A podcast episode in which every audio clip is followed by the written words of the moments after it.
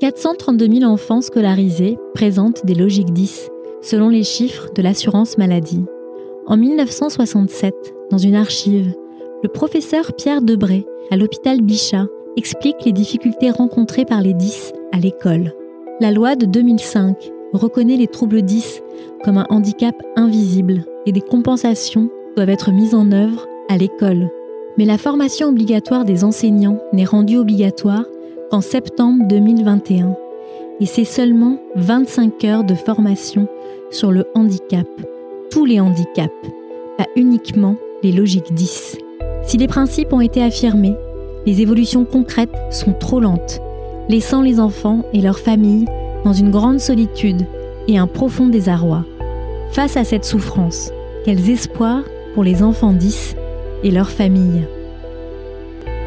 Une vie de 10, un documentaire audio en 4 épisodes, écrit et réalisé par Elvire Cassan. Épisode 4. Quel espoir pour les 10 Le problème de ce handicap, c'est qu'il est invisible en fait, et que il viendrait jamais à l'idée, excusez-moi du parallèle, mais il viendrait jamais à l'idée à quelqu'un de, demander à un enfant qui est dans un fauteuil roulant de monter l'escalier. C'est ce qu'on demande en fait aux enfants euh, dyslexiques tous les jours. Mettons-nous à la place des parents d'un enfant diagnostiqué qui a du, mal à l'école. C'est un saut moral, euh, culturel très difficile à faire de dire je vais déscolariser mon enfant. Euh, je vais faire l'école à la maison, ou, je, vais quitter l'éducation nationale pour aller dans un secteur privé, surtout quand on a été, euh, comme euh, je l'ai été toute ma vie, un, défenseur ardent de, du service public. Donc c'est un saut compliqué qui est encore aggravé par ce slogan éminemment faux, mais qu'on nous a seriné pendant des générations, l'école est obligatoire. Alors, la bonne nouvelle, c'est que l'école n'est pas obligatoire. L'instruction est obligatoire, et il est normal qu'elle soit obligatoire et il est bon qu'on aille vérifier que les enfants qui sont déscolarisés, c'est-à-dire qu'on quitte l'école, bah, ne sont pas euh, aux mains d'une secte. Enfin, ça me paraît absolument logique. Mais comprenez bien le saut culturel que doivent faire des parents qui vont décider de quitter le système qui rend malheureux leur, enfant pour aller courir le risque de le déscolariser, euh, de faire l'école à la maison ou de l'inscrire dans une école alternative qui est une école euh, privée qui est à peine reconnue par l'éducation nationale. Bah pourquoi pas? Parce qu'en fait aujourd'hui l'offre publique pour ces enfants-là, elle est très faible. C'est vrai, quand vous allez dans ces écoles alternatives ou spécialisées, on aide complètement en éliminant au maximum ce support qui est handicapant en fait. Donc du coup, l'enfant, il apprend. Parce qu'on n'est pas obligé tout le temps de, produire à l'écrit pour montrer qu'on a compris une notion, de produire à l'écrit pour montrer qu'on a appris euh, quelque chose dans l'histoire. Et donc, euh, c'est vrai que souvent, les enfants font quand même des apprentissages euh, de, bonne qualité dans un environnement qui est adapté. Il faut un, courage pour ses parents surtout pour les plus modestes, d'avoir à la fois le, courage intellectuel de le faire, de faire ce saut, de dire je vais renoncer à, tout ce à quoi j'ai cru que l'école nous construisait, etc. Et je dois y renoncer. Donc c'est un pas difficile à faire, surtout pour les, ménages les moins favorisés. Forcément, les parents, euh, s'ils n'ont pas de place en classe Ulysse, s'ils ont l'impression que, vraiment la scolarité euh, normale c'est difficile pour leur enfant, malgré les adaptations, etc., bah, ils cherchent des solutions. Mais soulignons bien quand même les choses. Actuellement, le champ institutionnel est ainsi fait que seuls les parents privilégiés peuvent aller dans des écoles alternatives qui parfois, euh, n'étant pas reconnues par l'éducation nationale, sont des écoles privées et chères. Elles ne sont pas sous contrat. Donc en fait, on reproduit à ce niveau-là qu'il y a dans la société, à savoir que les privilégiés vont toujours réussir à s'en sortir bon an, mal an, et tous les autres vont payer la double peine. Ils sont à la fois de familles modestes, et en même temps, c'est des enfants qui vont être malheureux à l'école. C'est la double peine. Moi, j'étais surpris des chiffres, des chiffres auxquels je m'étais jamais intéressé. De se dire que quasiment à côté de chaque collège en France, on pourrait mettre une école comme la nôtre. Et encore, ça ne suffirait sans doute pas quand vous êtes diagnostiqué euh, dyslexique, euh, dysorthographique ou dyscalculique, etc., et que vous voulez aller dans une classe Ulysse, euh, bah, il n'y a pas de place. Il n'y a pas de place, il n'y a pas d'offre. Donc, il faut bien aussi trouver d'autres solutions. Voilà. C'est-à-dire qu'il faudrait évidemment développer ces structures-là. Mais ce n'est pas le cas.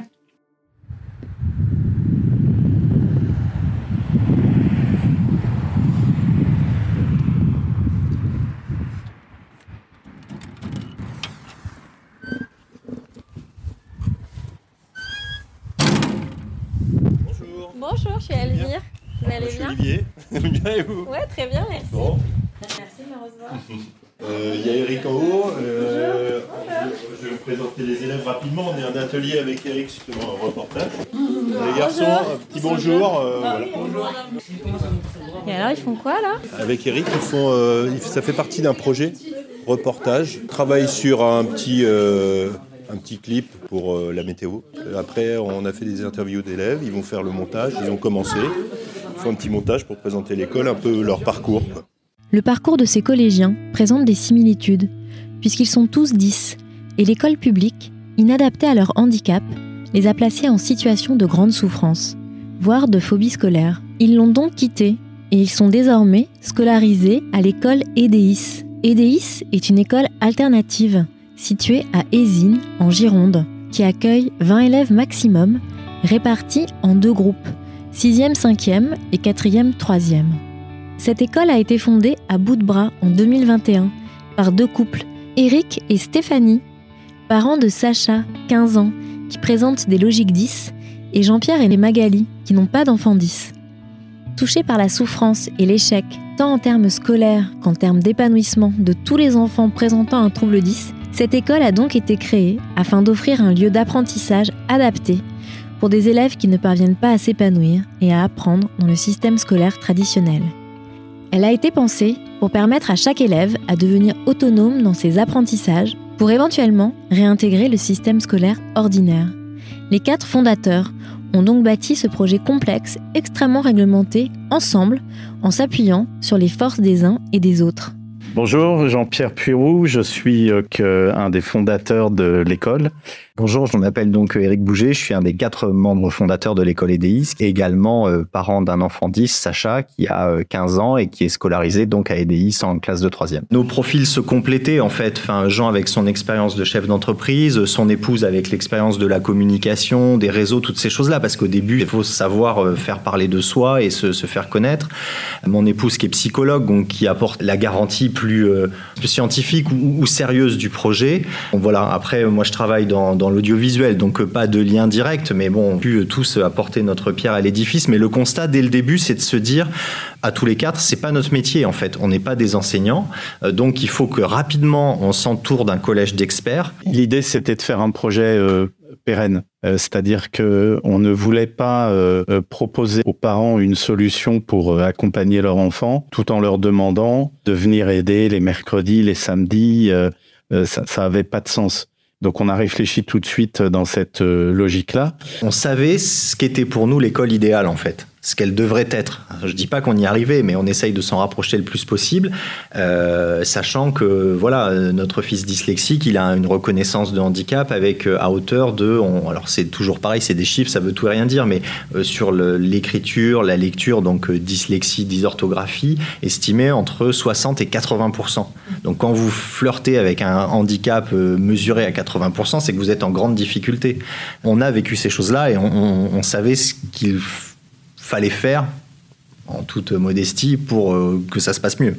L'école de leurs rêves implique des aménagements spécifiques, des outils adaptés, des enseignants formés et des devoirs faits, afin de donner les moyens à chaque élève d'apprendre à vivre avec sa singularité, à maîtriser les spécificités des logiques 10 et à devenir autonome dans ses apprentissages. Effectivement, euh, les aménagements au sein de l'école. Donc, chaque enfant a un ordinateur euh, avec des logiciels adaptés de saisie vocale, de souris scanner, de micro-casque, toutes ces choses-là.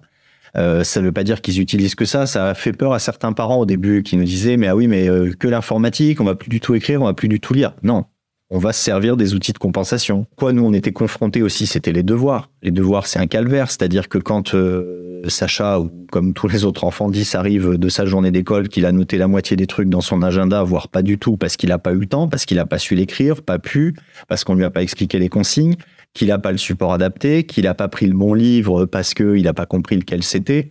Euh, Enfin, toutes ces choses-là, y compris avec l'aide d'une AESH, ce qui a été son cas en sixième et cinquième, une, voilà, une personne adorable et hyper compétente, mais qui euh, saisissait le cours à sa place, mais pas avec l'informatique parce que on nous disait que ça posait problème, ça faisait trop de bruit dans la classe.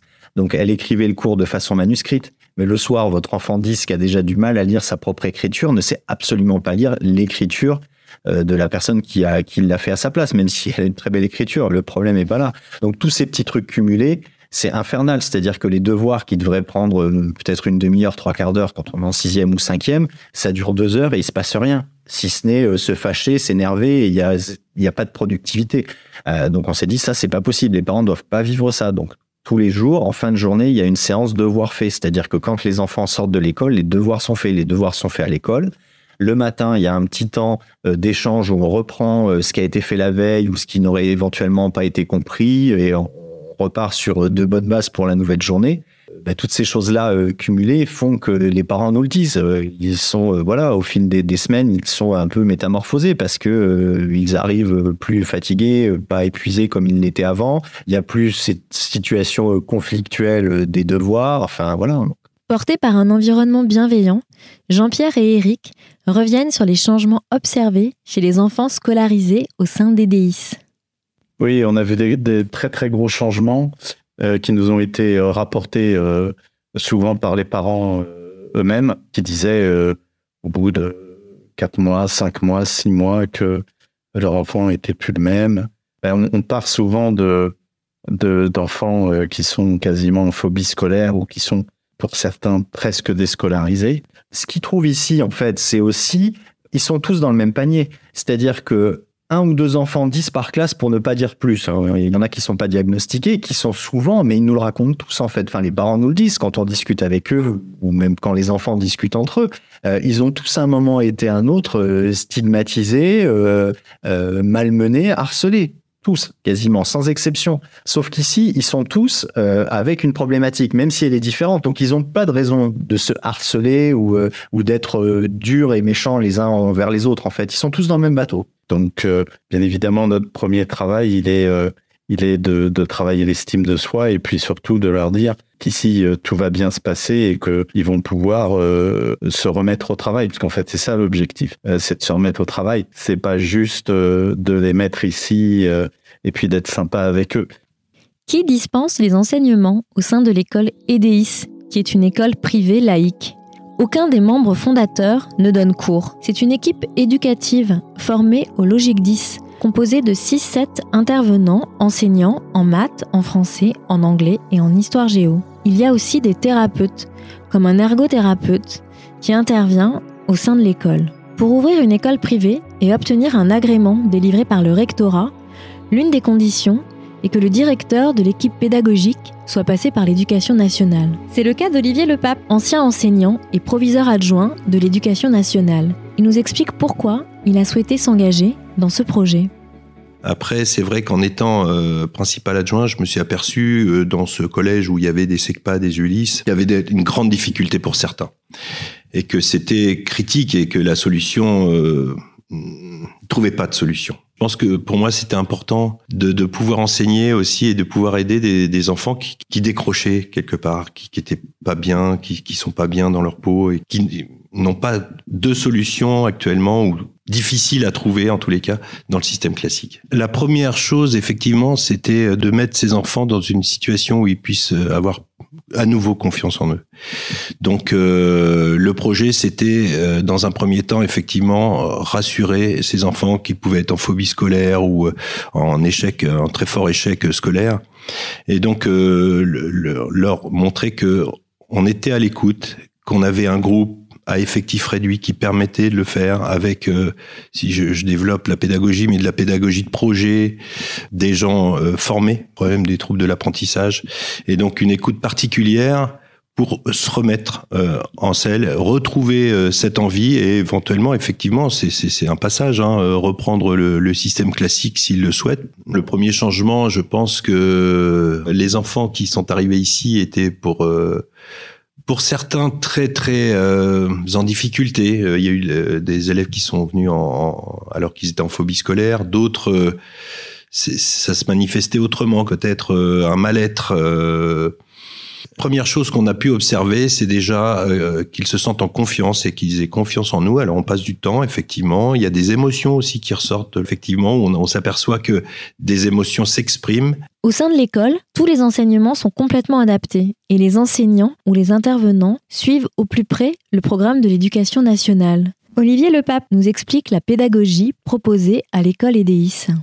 Enfin, euh, la dyslexie, ça va se manifester complètement différemment en fonction d'un élève ou, de l'autre. Donc, on, on, personnalise au maximum. Et c'est pour ça que les, le, fait d'avoir des effectifs euh, réduits nous, nous permet de le faire. Et puis, deuxième chose, je dirais, le fait d'avoir ces groupes euh, à multiniveau permet aussi de travailler sur une, une pédagogie qui va être curriculaire, c'est-à-dire qu'on va revenir sur des notions. C'est un point qui est très important pour nous, c'est la réactivation. Donc, on, on essaie, et ça, ça fait partie de la réactivation, de de rappeler euh, le plus possible hein, pour que au niveau de, de, de la mémoire euh, on ait quelque chose qui soit répétitif parce qu'il y a beaucoup de problèmes de, de, concentration de mémorisation donc ça ça fait partie des choses qui sont assez, assez primordiales dans notre enseignement et on a toujours en début de cours, bien sûr, des temps de parole et de réactivation hein, dont je parlais tout à l'heure. Ça, c'est aussi quelque chose au niveau de notre école qui qu'on va développer, c'est sur la gestion des émotions. C'est quelque chose qui est très important. Je dirais qu'il y a une présence très forte dans les objectifs qu'on a.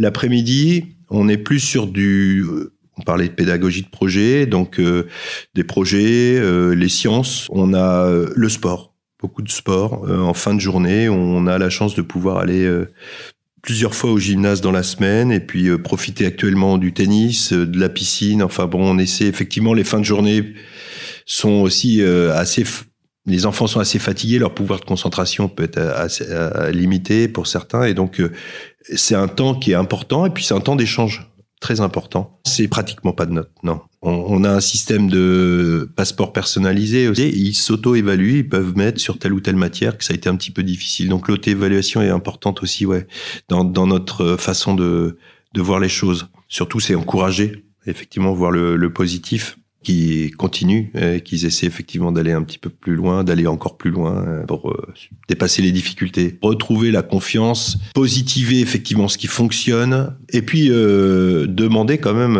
l'effort. Ça, c'est, effectivement, c'est quelque chose qu'il faut garder, c'est qu'on n'arrive pas à faire les choses tout de suite, mais comprendre que bah, en continuant, on va y arriver. L'école compte deux classes. Elle est organisée en plusieurs espaces, répondant au principe de classe flexible c'est-à-dire que la disposition des sièges est modifiable en fonction des besoins des enfants. Les classes, bah, il y, a, quand même un bureau pour le professeur, bon, mais euh, il y a aussi, euh, je dirais, un élément très important, un vidéoprojecteur avec un, un, un tableau euh, interactif et un tableau plus classique à côté. On travaille beaucoup avec du numérique, changer les, les tables de position pour faire soit un travail en individuel, soit en groupe.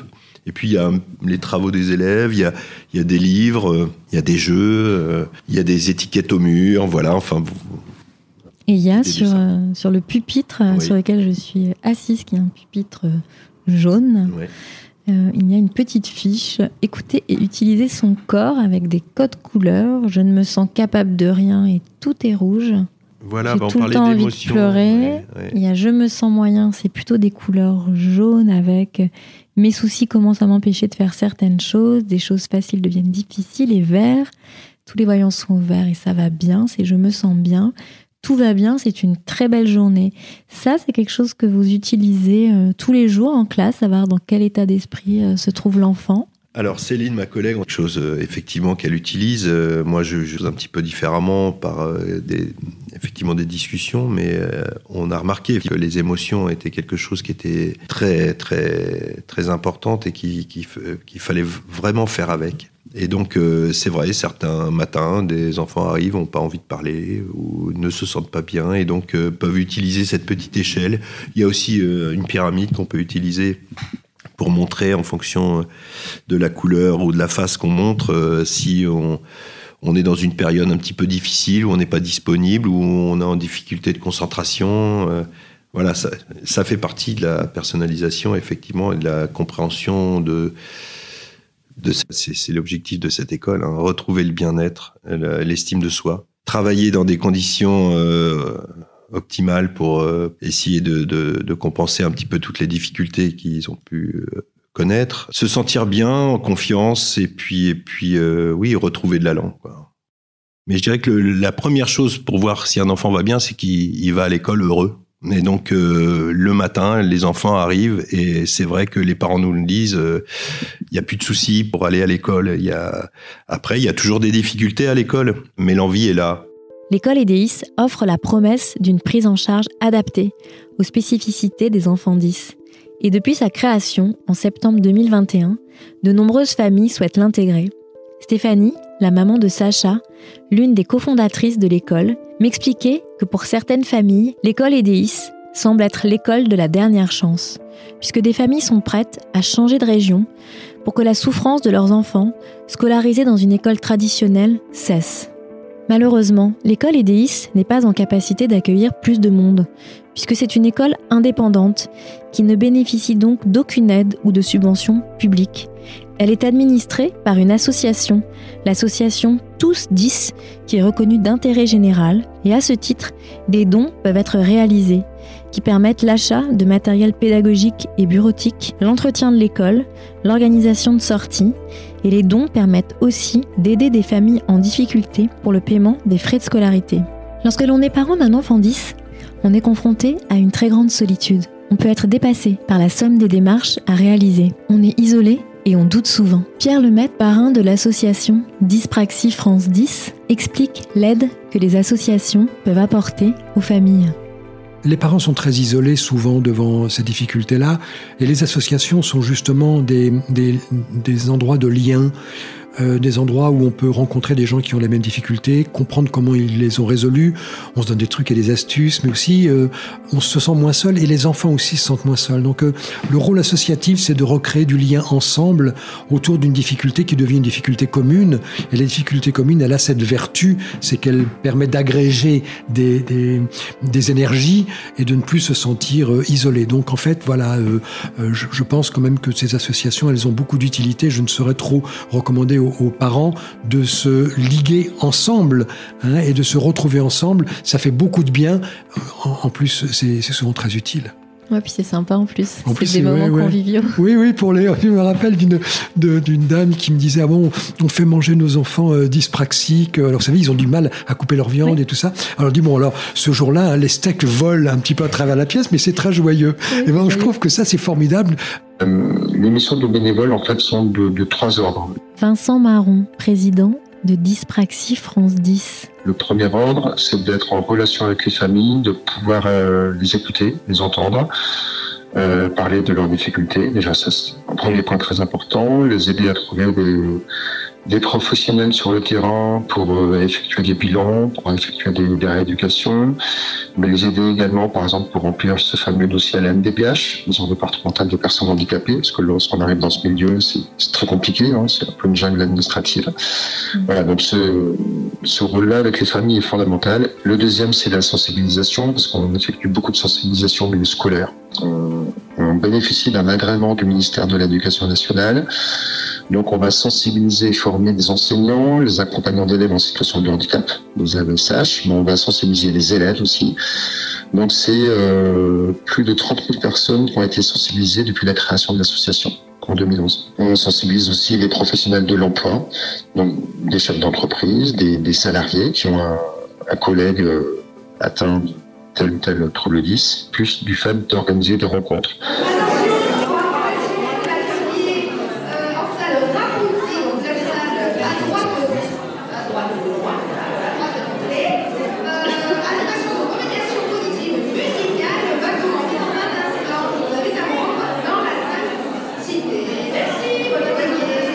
Marseille, 18 mars 2023. J'ai retrouvé Luce, la maman de Sacha, Quadridis, qui est engagée au sein de l'association Dyspraxie France 10 dans les Bouches du Rhône.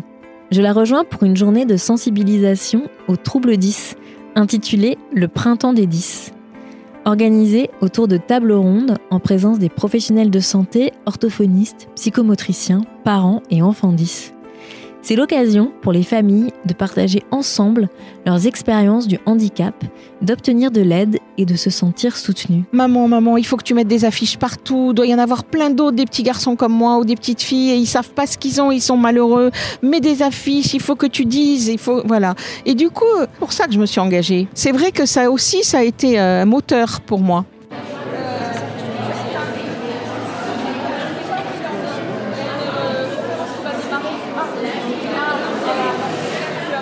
17. Bah oui, non, mais va, euh, peut-être que ça peut t'intéresser. Justement, on attend là. Pour... Voilà, dans 5 minutes, euh, elle va démarrer. Voilà. Voilà, Je disais, je m'appelle Andréoli Nicolas Joseph Atka, j'ai euh, 10 ans, et puis moi je suis dyspraxique, et je suis à l'école François Masson, et bientôt, là je suis en CM1, et, après le CM1, je sais que je serai plus tard passer en CM2 parce que je travaille bien. Ben, bah, l'école se trouve que c'est bien. Euh, moi, puis euh, j'ai fait euh, plein d'ateliers ici. Oui, oui, j'ai des milliards de copains, même même qui sont pas dans ma classe. Donc euh, voilà. Oui, oui, moi je me sens super et puis je me sens bien. Puis je suis content d'être euh, à la radio. J'ai aussi rencontré des parents de jeunes adultes engagés depuis longtemps, qui œuvrent pour aider les familles, par exemple via les Cafés 10. Je m'appelle Béatrice Magnan, je suis euh, maman euh, d'un un grand garçon maintenant, puisque 26 ans, qui est, qui est dysphasique. Il a réussi à pouvoir suivre euh, un parcours euh, tout à fait classique euh, jusqu'à avoir euh, l'année dernière un- master. Alors moi je suis dans l'association Avenir Dysphasie à AD Provence depuis euh, euh, 2000 ou 2001, hein, parce que Baptiste avait 3-4 ans. Alors ces associations, que ce, euh, soit ou DFD ou TDH ou euh, euh, d'autres associations qui sont sur les troubles 10, euh, vous permettent surtout de vous accompagner parce que quand vous êtes parent, ben, vous êtes un peu perdu. Hein, face à, ce, à ce monstre de l'éducation nationale qui n'est pas toujours euh, vraiment euh, aguerri euh, pour une mise en place de, de, de, de spécificité. hein, ça demande quand même. Et donc du coup, c'est vrai que ces associations, euh, euh, voilà, elles vous soutiennent et surtout vous, vous donnent des parcours, une, une démarche à suivre. Voilà, d'où l'intérêt d'adhérer sur ce type d'association. On se sent moins seul. Les, les enfants euh, aussi euh, se sentent soutenus parce que ah mais tiens, il n'y a pas que moi qui, qui se trouble. On découvre que ben il y a, y a des enfants de son âge et ça c'est très important. C'est ça les singularise beaucoup moins euh, parce que il y a des rencontres qui se font et euh, ils constatent que ben euh, tiens euh, un tel un tel lui aussi il a ça alors qu'on le voit beaucoup moins ben, dans une classe normale donc ça aide voilà on a on fait des, des cafés 10 on se retrouve là avec des professionnels des parents des enseignants mais surtout avec les troubles pas seulement que la dysphasie moi je vous, parle de la dysphasie parce que euh, c'est le cas pour mon fils mais il faut savoir que c'est des troubles associés donc euh, voilà c'est souvent des troubles associés. Voilà, ça, on ne vit jamais, euh, en tout cas, qu'avec un seul trouble. C'est ce qu'on peut dire, ouais, des super 10, effectivement. C'est aussi l'occasion de découvrir de nouveaux outils numériques comme Hector, créé par Éric Monnier, père d'enfants présentant des logiques 10. Voilà, Hector, ça a été, c'est un ordinateur qui a été conçu pour les enfants qui ont des troubles, donc dyslexie, dyspraxie, dysphasie, autisme aussi. Et ça permet de travailler en classe d'une manière différente et plus opérationnelle, et aussi à la maison pour, consolider les acquis de base. L'orthographe, on pourra faire des dictées, on pourra prendre la conjugaison, ce genre de choses. Alors c'est quoi ton prénom? Je peux me l'appeler Voilà. Tu es en quelle classe CM1. Ah. Donc là, on personnalise l'ordinateur. Donc tu vois, il y a ton prénom qui apparaît. Donc tu n'as plus à remplir les entêtes, ça se fait tout seul. Voilà. Mon cours. Ouais, c'est plus facile pour eux. euh, Exactement, il y a moins de manipulation, exactement, voilà. Et pour chaque matière, il y a des outils particuliers adaptés à la matière. En maths, on pourra faire de la géométrie. Et tout ça, ça permet de mieux, d'être plus autonome en classe, en fait. hein. Parce qu'on économise énormément de manipulation informatique. Voilà. Et ça, ça soulage l'enfant, il est sûr qu'il peut faire d'erreurs. Euh, et ça lui libère du temps pour, euh, pour le travail. quoi. Et ça, c'est personnalisable, vous créez vos exercices. Donc ça, c'est à la maison qu'on va travailler avec ça pour améliorer l'orthographe et enrichir le vocabulaire aussi.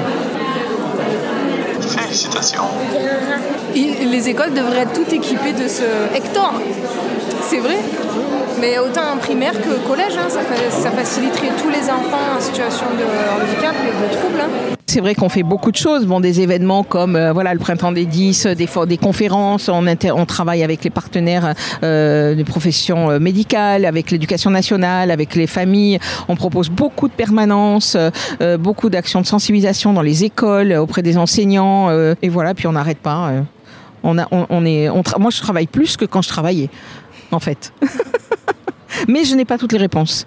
J'ai jamais toutes les réponses. On n'a jamais toutes les réponses. Voilà, je pense que ça, c'est vraiment. euh, voilà, il faut rester humble et, et- et savoir qu'on a, on a nos limites. Merci et à à bientôt En tant que parent d'une enfant 10, j'ai demandé à tous ceux qui ont accepté de témoigner s'ils étaient optimistes ou pessimistes quant à l'avenir des 10 et de nos enfants. Il faut comprendre euh, la chose et maintenant je pense qu'on a les moyens de le comprendre. Thomas Legrand, Et puis euh, faire euh, comprendre aux dyslexiques que ça apporte d'autres choses. Voilà, ça, c'est un handicap, mais c'est un handicap quand même. euh, voilà, ça, ça empêche personne de courir, de jouer, euh, d'aimer, d'être aimé. De, on peut se faire chambrer un peu, on peut penser que certaines portes sont fermées. Voilà, certaines le sont. Hein. J'irai jamais à l'Académie française. Puis 11 livres, ouais, voilà. Dont les premiers quasiment à la main, parce qu'il n'y avait pas. Voilà. Je suis vieux. Moi, je me suis toujours débrouillé, c'est un peu un hasard, mais pour avoir des amoureuses qui, qui étaient très bonnes en, très bonnes en français et qui me, qui me lisaient un peu mes manuscrits, ça n'empêche pas grand-chose, quoi. Je sais pas ce qui a changé, je pense que c'est beaucoup. C'est mieux, pas encore assez, mais mieux pris en compte, mieux reconnu. Et puis, le regard sur le handicap a changé. C'est-à-dire que, c'est vrai, tout- tous ces mots qui sont un peu ridicules, euh, au lieu de dire aveugle, on dit euh, voyant ou personne atteint, euh, voilà, euh, c'est de périphrases qui sont un peu gonflantes. Mais en fait, elles veulent simplement dire que la société dans son ensemble reconnaît que le handicap n'est pas forcément quelque chose en moins ou quelque chose qui diminue la personne qui en est atteinte, que c'est une particularité, un particularisme qu'il faut prendre en compte. Voilà. Il y a des blonds, il y a des bruns, il y a des dyslexiques, il y a des. on pourrait, on pourrait euh, normaliser tout ça et c'est ce que la société essaye de faire pour pouvoir euh, être inclusif. Encore un mot un peu, un peu poncif euh, de, ce, de ce domaine. Bah, c'est des progrès, c'est des progrès parce que faut qu'on puisse chacun pouvoir parler de qui on est, de ce qu'on a, de nos qualités, nos, je sais pas si c'est un défaut, mais de, de nos facultés, voilà, et spécificités. Et du coup, moi, j'ai, j'en ai parlé. Alors peut-être que j'en ai parlé aussi à un moment où euh, j'avais moins de choses à prouver.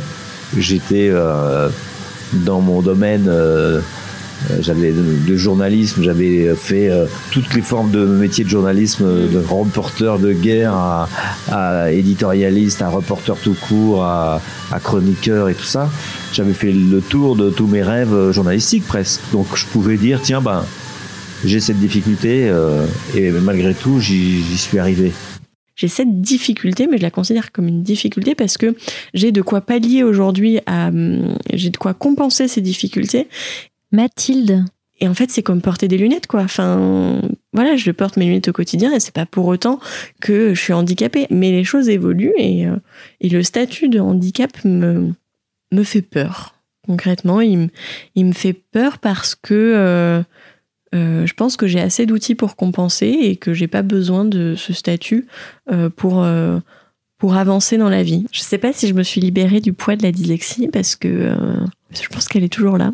parce que je pense qu'elle sera toujours avec moi.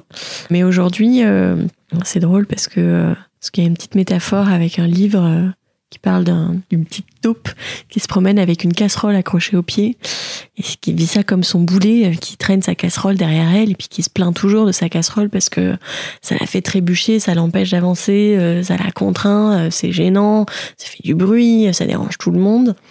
En fait, cette casserole, bah voilà, elle peut la retourner, puis elle peut s'en servir comme un marchepied, et puis finalement, elle est plus grande que les autres. Et en fait, je pense que ma dyslexie, elle aura toujours sa place, mais qu'elle peut ne pas être un poids.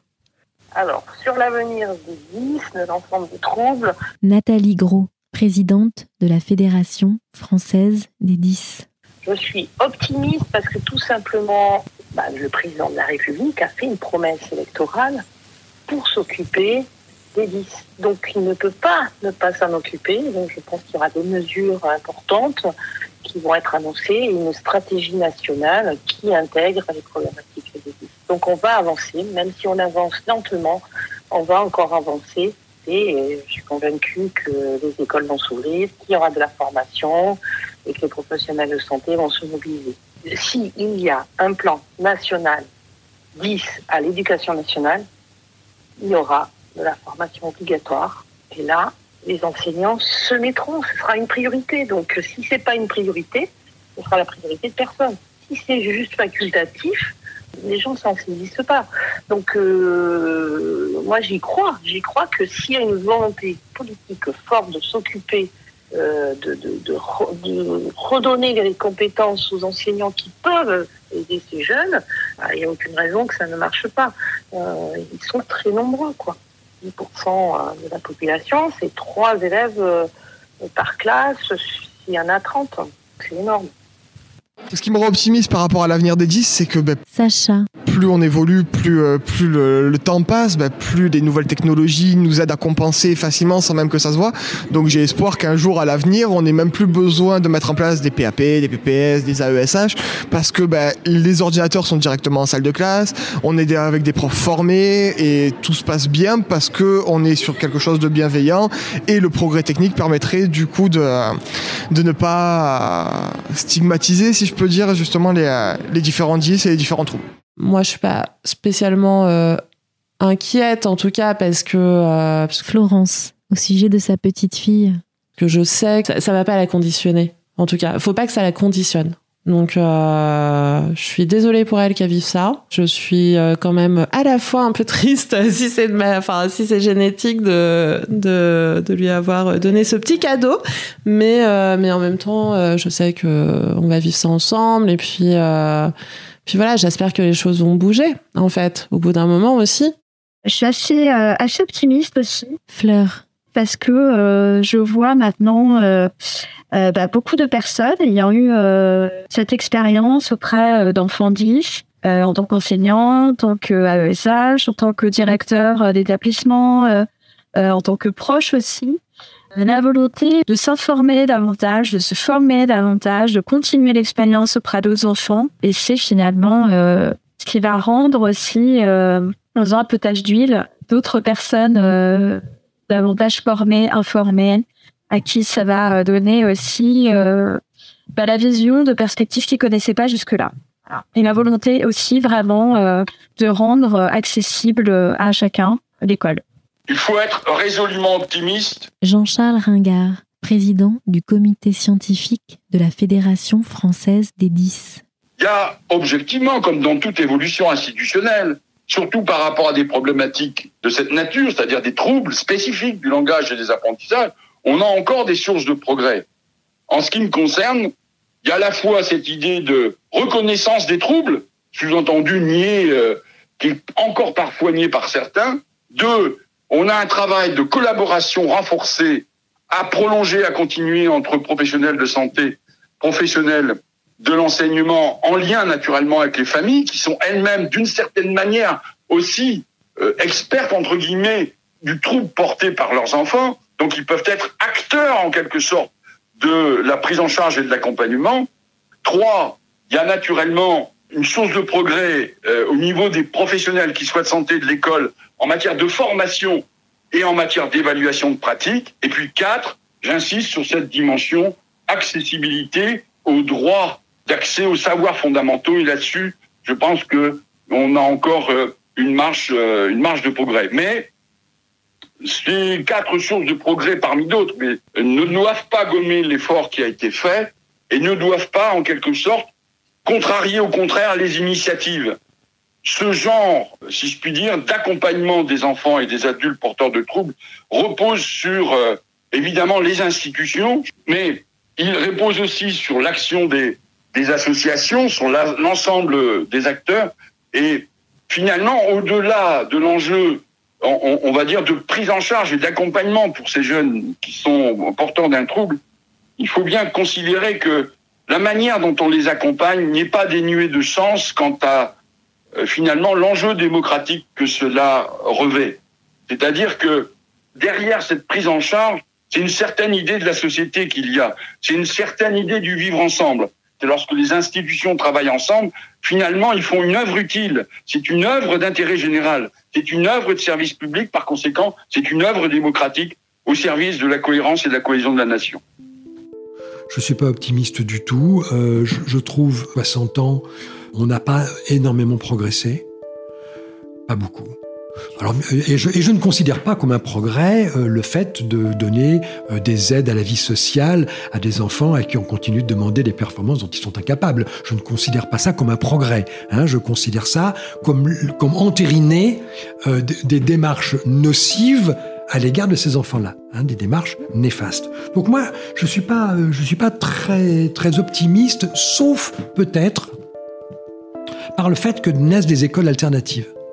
Alors encore une fois, euh, le drame, c'est que ces écoles alternatives sont souvent des écoles chères qui vont exclure les, les- les familles les plus modestes euh, au bénéfice principalement des familles les plus privilégiées. Donc là, on a un drame social euh, qui recouvre un drame plus général. Nous sommes dans un pays riche dans lequel il y a 9 millions de pauvres. Donc, d'une certaine manière, on retrouve dans l'école la, rupture hein, entre ces, deux grandes polarités. Mais je me dis que peut-être que, à force de répéter et de se montrer en colère vis-à-vis du système, peut-être que les gens qui sont responsables du système pourraient et vont aller voir ce qui se passe dans ces écoles et comprendre que dans ces écoles, on a mis en place des choses qui font que ces enfants cessent d'avoir des hémorragies narcissiques, cessent d'avoir honte d'eux-mêmes, cessent d'être euh, dans la névrose d'échec, se reconstruisent. Euh, euh, déconstruisent euh, ce, qu'ils ont euh, en eux qu'ils rongent et, et, contribuent à faire que ces enfants à nouveau s'épanouissent, à nouveau aient envie de grandir, retrouvent le plaisir d'apprendre, retrouvent le plaisir de, vivre ensemble, et que peut-être que l'espoir, ça consisterait à ce que l'école, l'éducation nationale, aille voir dans ces écoles ce qu'on est en train de faire et en prenne de la graine. Vous m'aviez posé une question euh, sur le fait de qu'est-ce que je dirais si je croisais quelqu'un euh, qui est dyslexique ou euh, qui a le trouble du 10 globalement. Bah, je lui dirais de rien lâcher parce qu'il faut avoir espoir. faut toujours garder de l'espoir dans la vie, d'avoir confiance en soi. C'est tout. Le mot espoir vient du latin sperare, qui signifie considérer quelque chose comme devant se réaliser. J'aimerais garder espoir, comme Lise, mais il me semble que tant que les pouvoirs publics ne mettront pas les moyens financiers en termes de formation des enseignants, d'accompagnement des familles, d'égal accès aux soins et de sensibilisation du grand public aux logiques 10, je doute que l'avenir de nos enfants soit serein, alors même que les connaissances sur ces spécificités remontent, je le rappelle, aux années 60, et que depuis, grâce aux progrès techniques et aux nouvelles technologies, il existe de nombreux outils pour aider les enfants à compenser facilement, sans même que cela se voie, et leur éviter ainsi d'être stigmatisés s'ils étaient véritablement mis à disposition en classe. De-là de l'école, je regrette que l'inégalité des chances, notamment en ce qui concerne l'accès aux soins, persiste dans un pays comme la France, pays des droits de l'homme.